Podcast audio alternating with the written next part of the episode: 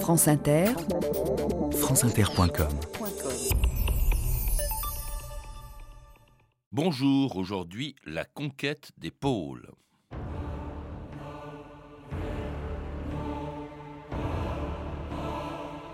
Le spectacle ressemblait au débris d'un monde qui aurait volé en éclats. James Forster, au large de l'Antarctique, janvier 1774.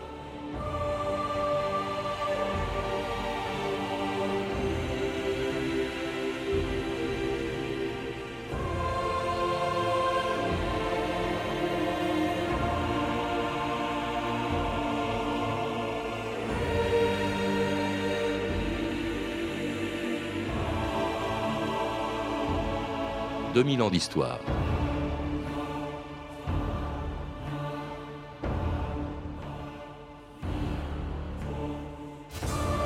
Il s'appelait James Cook, Dumont d'Urville, Barents, Nansen, James Ross, Robert Perry, Ernest Shackleton, Amundsen ou Charcot.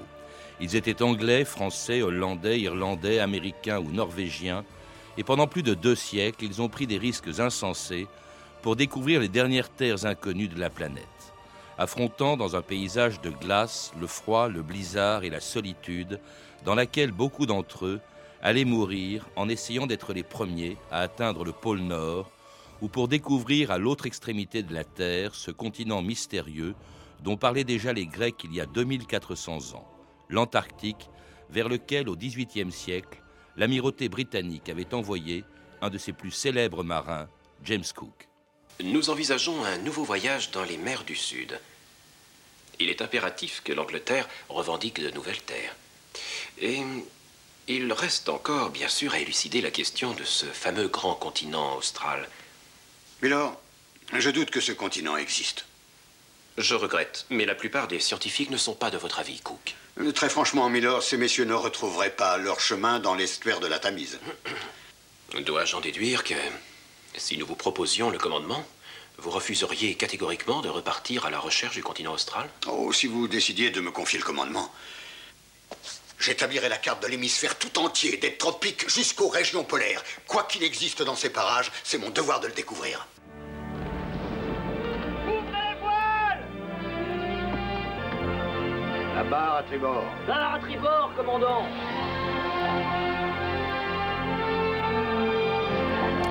Farid Adelwa, bonjour. Bonjour. Alors ce voyage de Cook en 1773-1774 fait partie bien sûr de toutes les expéditions polaires dont vous parlez dans un beau livre, très beau livre, magnifiquement illustré l'aventure des pôles, le pôle Nord, le pôle Sud, qui ont fasciné les hommes bien avant Cook. Hein. on en parle déjà depuis longtemps des oui, pôles. Oui, ça, a commencé il y a très longtemps, euh, dès l'Antiquité, en, fait, avec Platon, qui signale l'existence. Alors, c'est une, perception mythologique euh, de l'univers nordique, avec euh, le territoire d'Apollon et de l'Hyperborée, mais euh, la première date, euh, en fait, euh, historique d'exploration polaire est celle de, de, Pythéas aux alentours de 330 avant Jésus-Christ, qui va partir dans les mers du Nord jusqu'aux limites de la navigation et qui va commencer à faire des observations qui s'avèrent être aujourd'hui sans doute véridiques et qui va dresser un portrait de cet univers qui n'avait jamais été géographiquement, géographiquement découvert. Là, c'est le pôle Nord, c'est l'Arctique. Mais alors Platon aussi parlait d'un continent, évidemment, que personne n'avait encore jamais vu, l'Antarctique. Il disait qu'il fallait qu'il y ait un continent comme ça à l'extrémité sud de la Terre pour la maintenir en équilibre. C'est une question d'équilibre. Bascule pas. Alors cet Antarctique, c'est vers l'Antarctique que part James Cook donc en 1773 et il va jamais le voir en fait. Bah, il va l'approcher, c'est-à-dire qu'il est l'un des premiers à, approcher l'Antarctique. Euh, il va franchir le cercle, le cercle polaire euh, et il va décider de, retourner sur ses pas en constatant que, la navigation est impossible. Et, euh, mais il a quand même fait l'exploit, si vous voulez, de, descendre, comme il le disait lui-même, vers le sud, plus loin euh, qu'aucun homme ne l'avait jamais fait. Pas loin, à 29 degrés du pôle sud, c'est-à-dire à 2000 km du pôle sud, et à 200 km à peine de, de l'Arctique. Alors l'Arctique, il faudra encore attendre plus de 60 ans pour qu'il soit atteint. On dit que c'est le français Dumont d'Urville hein, qui arrive dans l'Arctique, sur une côte d'ailleurs qu'il appelle du nom de sa femme, il appelle la Terre Adélie. La Terre Adélie, oui. Et alors là, c'est assez curieux de constater dans l'histoire polaire qu'il y a des coïncidences dans le temps où des hommes euh, venant d'endroits très différents se retrouvent quasiment au même moment. Alors il y a un débat euh, sur, sur euh, qui est le premier à chaque fois dans plein de lieux. Dumont d'Urville est en concurrence avec Wilk qui mène une très grande expédition, c'est la première grande expédition américaine, avec quatre navires, une expédition qui va être d'ailleurs, qui va solder par, par un échec et, la mise à pied de, Wilk par, par l'armée américaine. L'un dit avoir vu la barrière avant l'autre. Hmm. c'est difficile de découdre tout ça. Alors, il y a un autre homme aussi, euh, qui est l'anglais James Ross, hein, qui lui arrive en 1841 au pied d'une immense falaise, euh, qu'on appellera bien sûr la barrière de Ross, hein, qui une va barrière de glace. C'est à partir de celle-là, d'ailleurs, que plus tard, mais beaucoup plus tard, partiront les grandes expéditions euh, sur le continent en direction du, du pôle sud. Alors, entre-temps, c'est au pôle nord que l'on s'intéresse, non pas pour l'atteindre, mais pour trouver un passage entre la banquise et la côte sud du Canada, le passage du nord-ouest. 200 lieues et maintenant un champ de glace droit devant. Est-ce le passage du nord-ouest? Qu'est-ce que ça pourrait être l'autre? Un fleuve. Juste l'embouchure d'un fleuve. Sûrement pas. En tout cas, l'eau est déjà moins salée. C'est une terre impénétrable, commandant. Des rivages glacés et à perte de vue des montagnes couvertes de neige. Il faut repartir vers le sud, sous peine d'être pris dans les glaces de l'hiver qui approche. Messieurs, s'il existe vraiment un passage, ce n'est pas cette année que nous le découvrirons.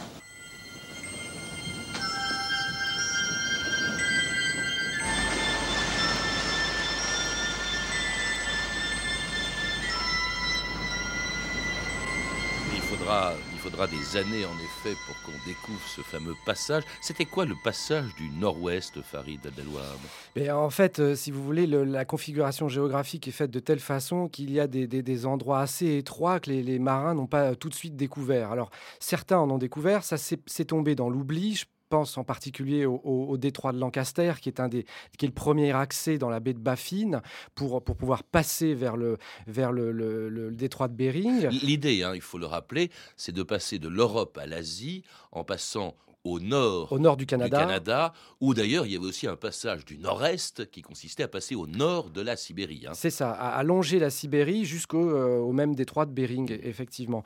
Alors pour le passage du nord-ouest, cette, pour, pour l'un comme pour l'autre, en réalité, cette, ces, tentatives sont, sont provoquées euh, par la situation géopolitique de l'époque. Euh, à la fin du 15e, avec le traité de Tordesillas, mmh. sous, les, sous les auspices du pape Alexandre VI, le monde est partagé en deux et les Portugais et les Espagnols euh, ont, autorité sur les mers et sur les voies navigables.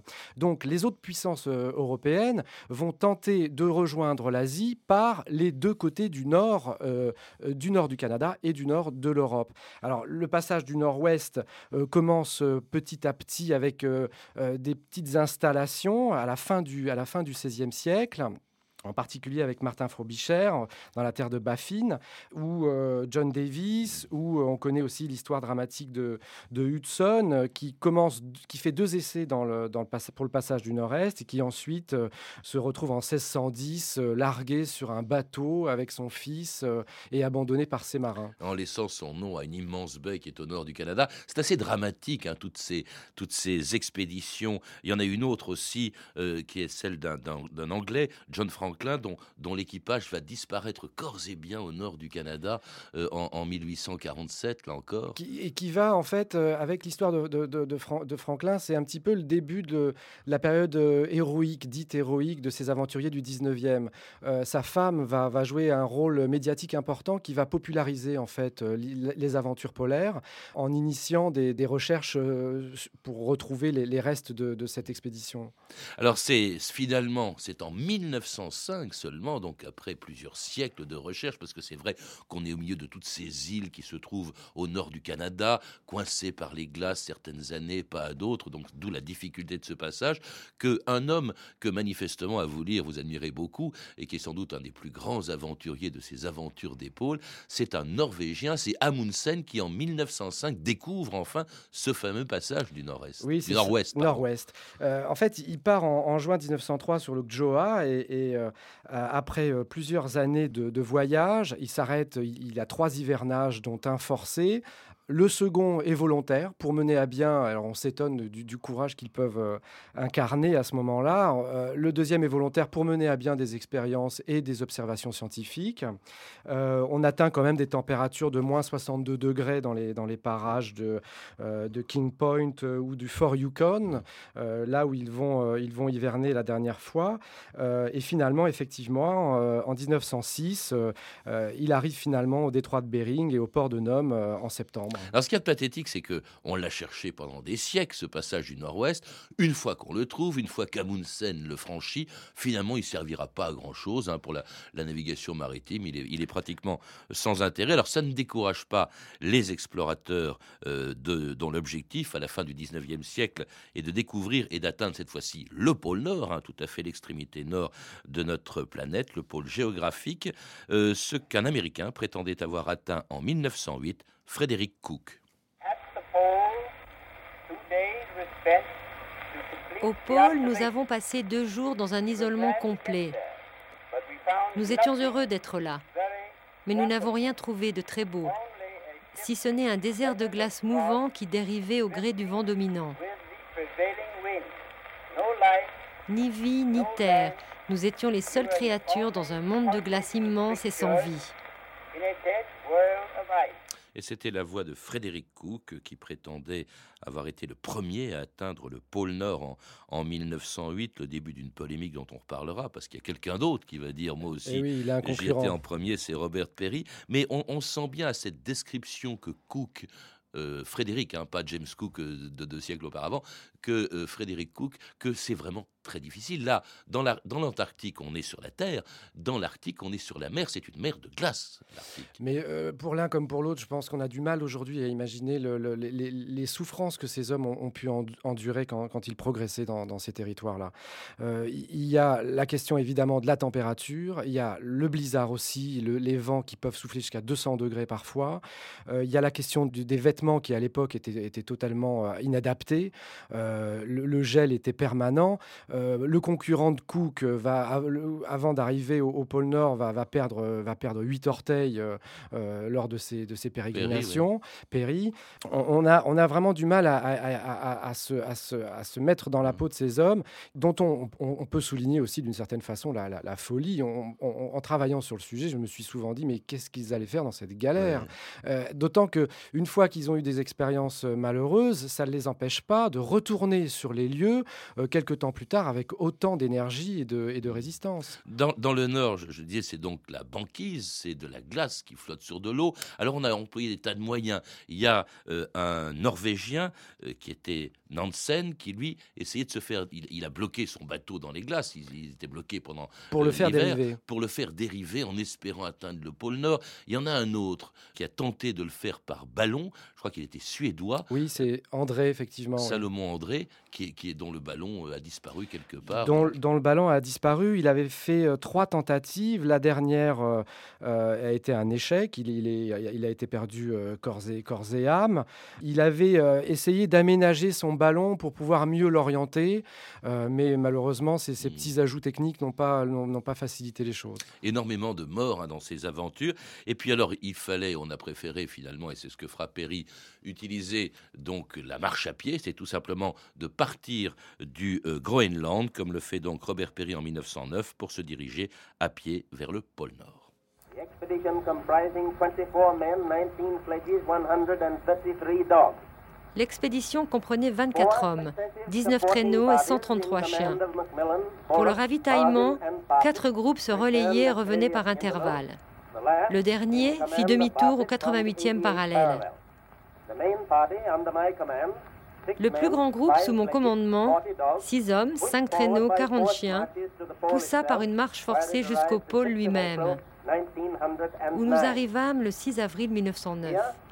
Là, au milieu d'immenses étendues de glace qui couvraient l'océan par plus de 3 km d'épaisseur, avec le soleil qui tournait dans le ciel jour après jour sans arrêter, là, nous plantâmes la bannière étoilée.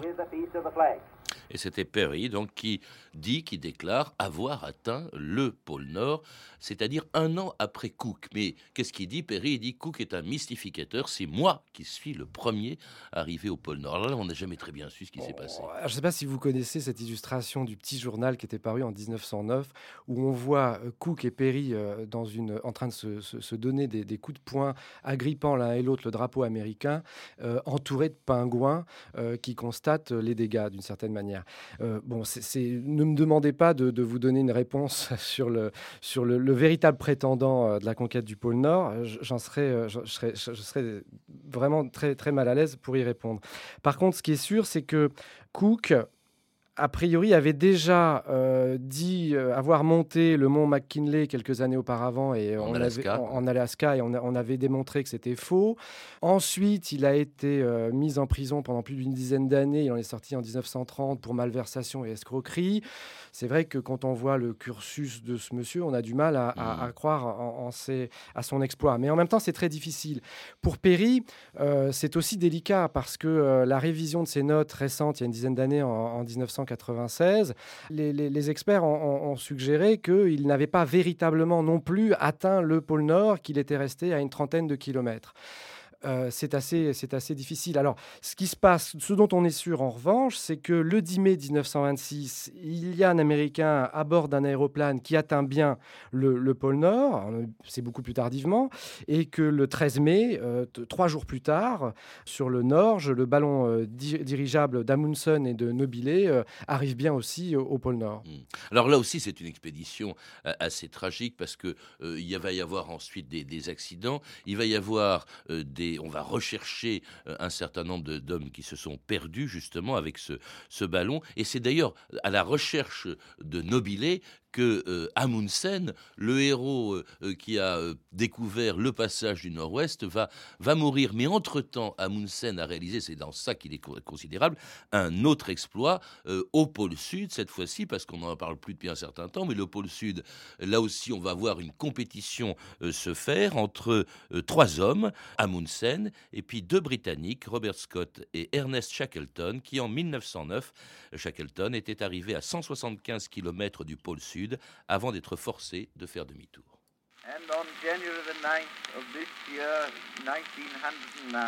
Le 9 janvier 1909, le drapeau britannique fut hissé à 88 degrés 23 de latitude et à 162 de longitude est.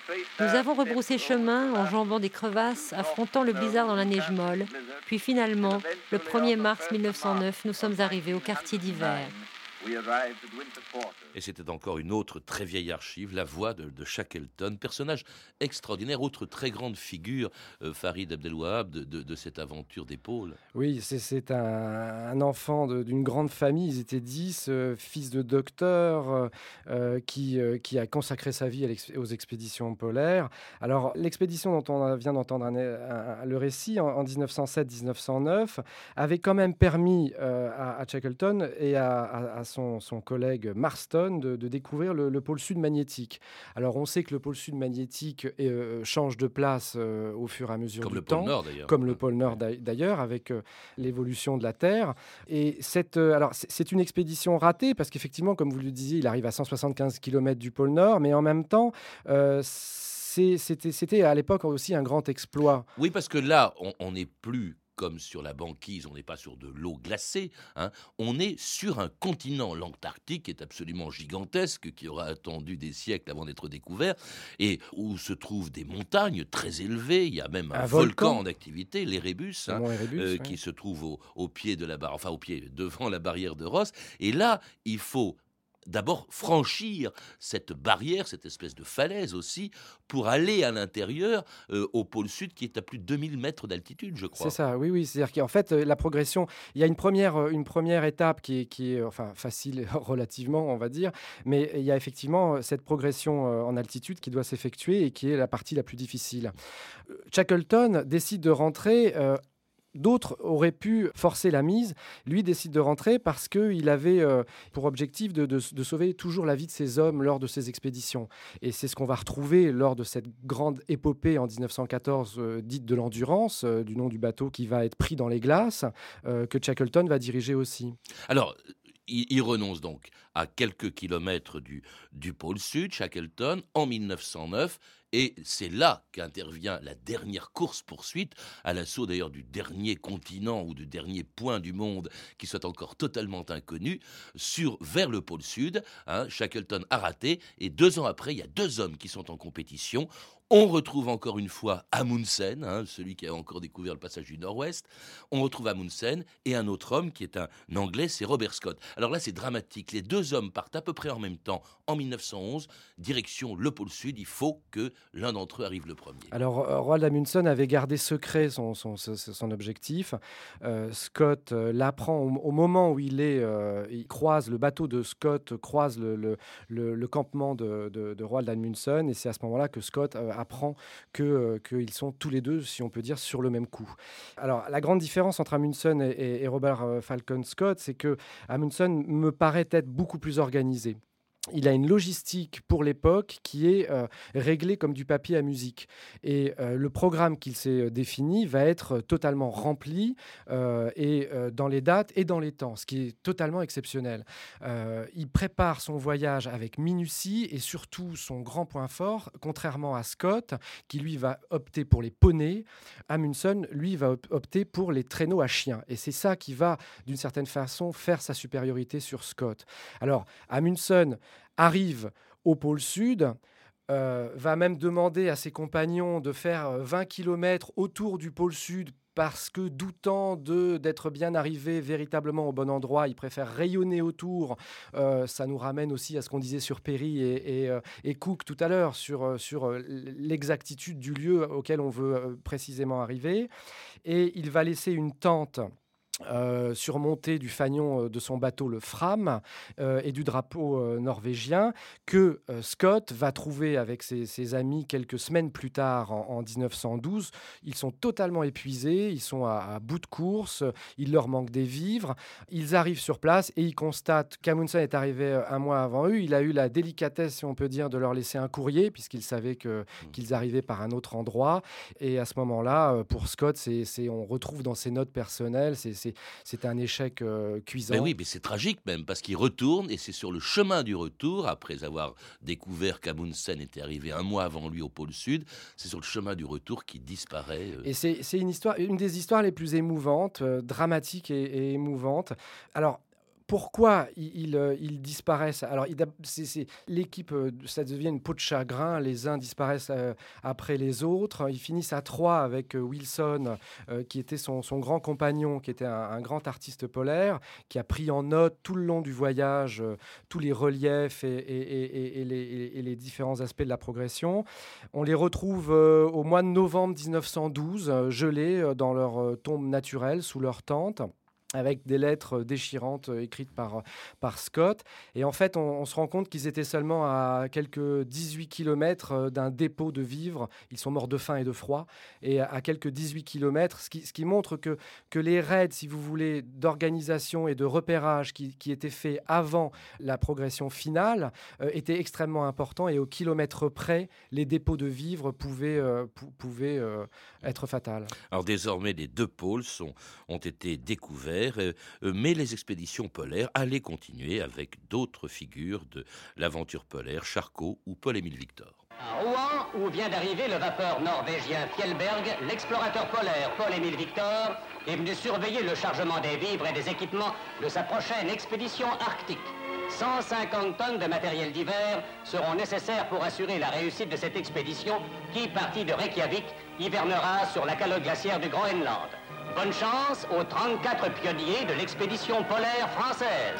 Et c'était Paul-Émile Victor quittant euh, la France en 1949 pour des expéditions polaires. À quoi ça sert, euh, Farid Abdelwahab, d'aller euh, encore, qu'il y ait des expéditions polaires maintenant que les pôles ont été découverts ou atteints? C'est sûr que la géographie est bien connue maintenant et il suffit de cliquer sur Internet pour voir combien notre Terre est, quadrillée de, nombreux regards. Parce que votre, votre livre hein, parle énormément d'expéditions qui se sont produites depuis, après le, la conquête des pôles. En fait, si vous voulez, aujourd'hui, l'aspect le plus, important est, l'observation scientifique.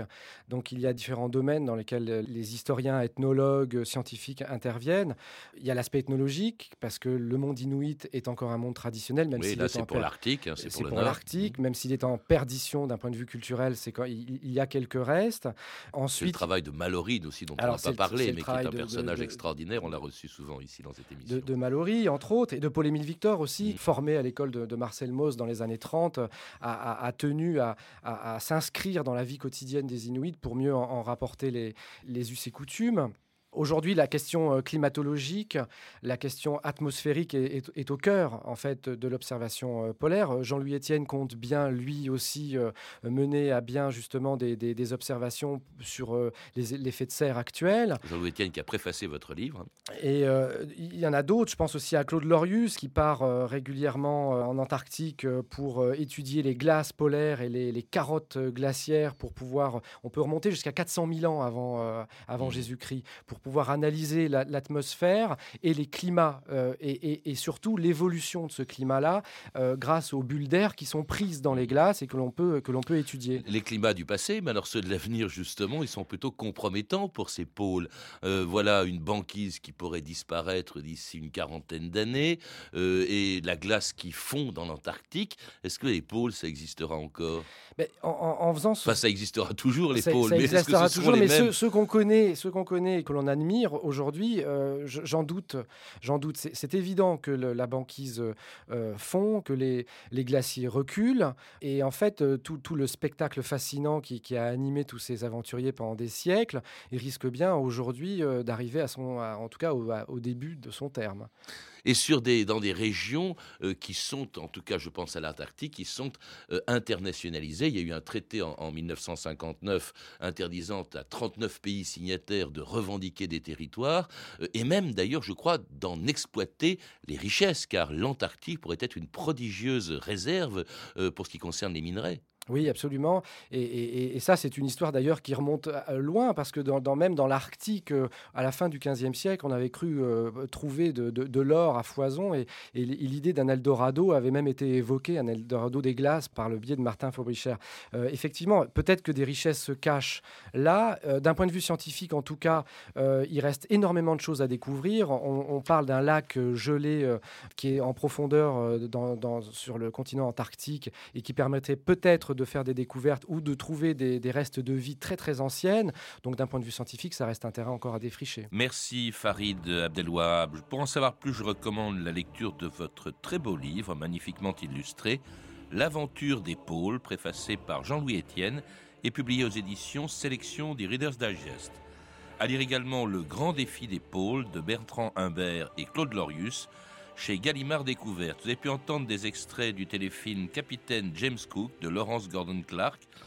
Des informations sur notre émission sont également disponibles par téléphone au 32 30, 34 centimes la minute, ou sur le site franceinter.com. C'était 2000 ans d'histoire. À la technique, Lédouine Caron et Jessica Fouché. Documentation et archives sonores, Claire Destacan, Emmanuel Fournier et Franck Olivard. Une réalisation de Anne Kobilac.